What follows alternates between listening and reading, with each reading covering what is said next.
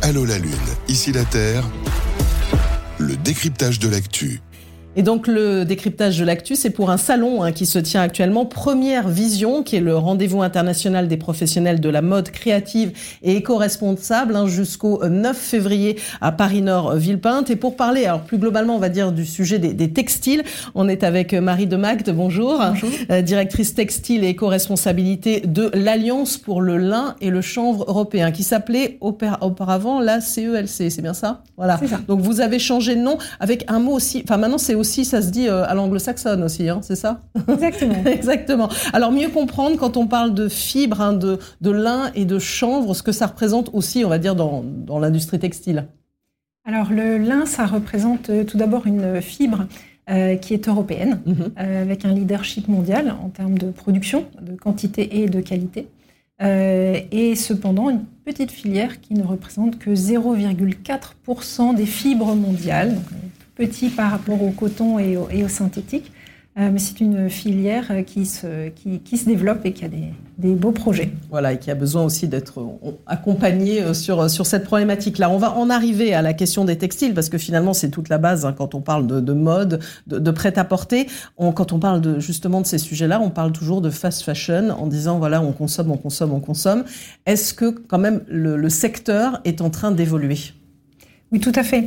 Euh, la loi AGEC fait partie euh, du cadre réglementaire qui pousse aussi euh, les filières à, se, à, se, réformer de l'intérieur. Euh, les attentes des marques et des consommateurs aussi, euh, mmh. même avant la loi AGEC, euh, poussaient dans ce sens. Et, et c'est vrai que le, le, la mode par essence, mmh. c'est ce qui se renouvelle en permanence, ce qui doit donner envie. Mmh. Et, et, pour autant, un vêtement, il peut nous accompagner pendant des années. Donc la durée de vie des produits, c'est un levier euh, sur lequel on, on peut agir euh, durablement. Exactement, parce que j'avais lu un chiffre, je crois que parfois, en moyenne, certaines personnes mettent 7 à 8 fois euh, un, un, un, vêtement et puis s'en débarrassent parce que justement on peut, euh, surtout qu'en ce moment on comprend bien avec les contextes d'inflation, entre les soldes, les ventes privées, les promos, etc., il y a, il y a, il y a, il y a plein de possibilités, on va dire. Oui, tout à fait. Euh, bah, c'est le fameux moins mais mieux. Mm -hmm. On peut consommer moins en, surconsommation, on va dire, euh, mais mieux en choisissant bien des produits de qualité qui vont durer longtemps, éventuellement des choses intemporelles qui ne se démodent pas, et surtout voilà, des, matières, euh, des matières qualitatives. On sait que le lin, c'est une matière qui peut durer très très longtemps. nos grands-mères se transmettaient les trousseaux de génération en génération. Et, et, pour autant, c'est une fibre très créative aussi, ouais. qui euh, qu'on a peut-être perçu pendant un moment comme étant un peu traditionnel ou euh, old school euh, et qui non, en réalité peut permettre beaucoup d'innovation, de créativité. On peut le tisser, on peut le tricoter, on peut le travailler de tellement de façons différentes.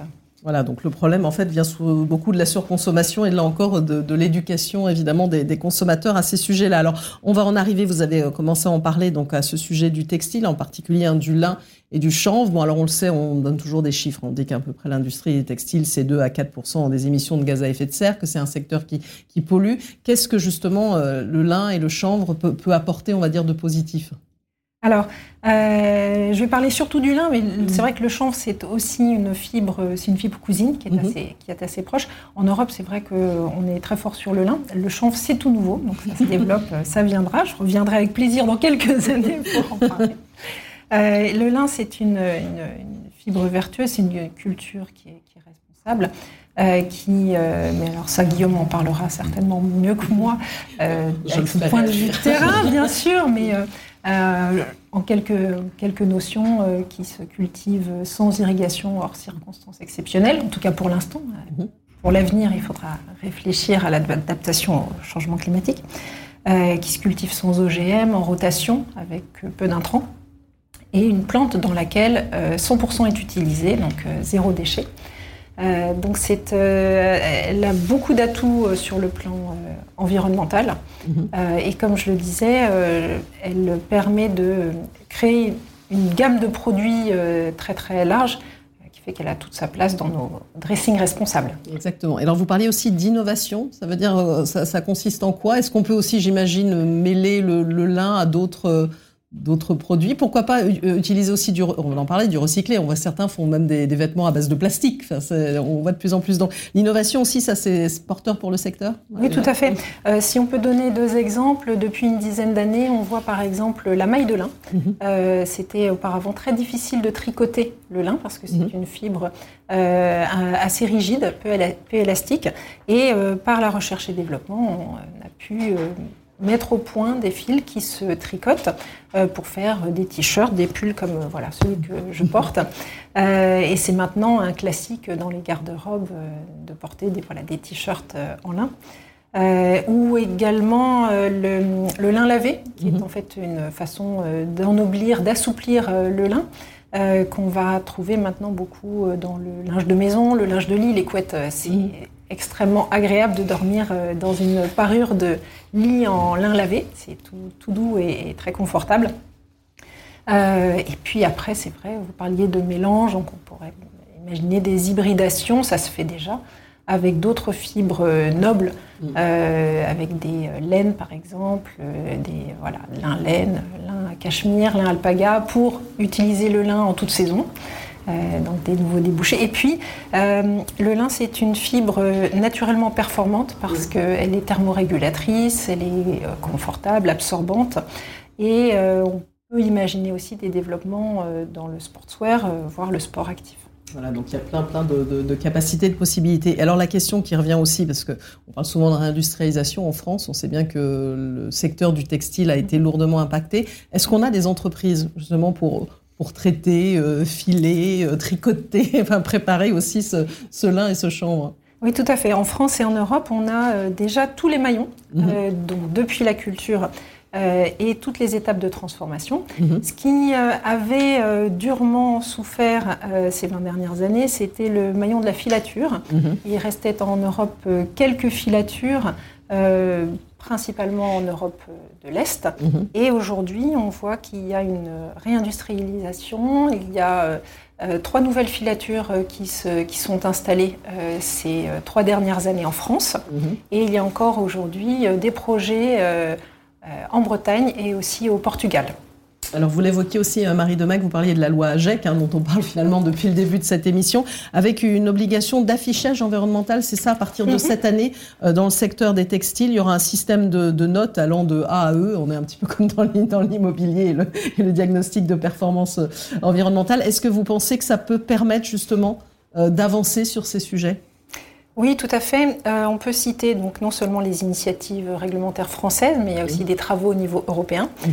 Euh, et euh, l'intérêt, en fait, c'est de travailler sur des méthodes de notation qui soient scientifiquement robustes mhm. et qui permettent aux consommateurs de s'y retrouver, parce que actuellement, si on se fie aux étiquettes et aux appellations mhm. diverses, écologiques, respectent ceci, cela, le on consommateur se dans les labels, c'est ça. donc l'intérêt de, de cette démarche, c'est de s'appuyer sur euh, un calcul d'impact selon donc, les méthodes d'analyse de cycle de vie en regardant toutes les étapes euh, de la vie du produit et tous leurs impacts sur l'environnement. On parle beaucoup bien sûr d'impact carbone, mhm. euh, mais il y a aussi d'autres impacts et donc ce qu'il faut c'est la bonne méthode qui permette d'avoir la vision complète sur, sur ces impacts. Donc c'est un gros gros travail. les travaux français nourrissent les travaux européens et vice-versa on a bon espoir que voilà, la, méthode de calcul et donc d'affichage ensuite sera euh, bientôt euh, mise sur pied. Et alors, comment vous voyez les perspectives de développement hein, de, cette filière? Alors, vous avez parlé plus de lin que de chanvre, mais vous pouvez euh, parler globalement du sujet.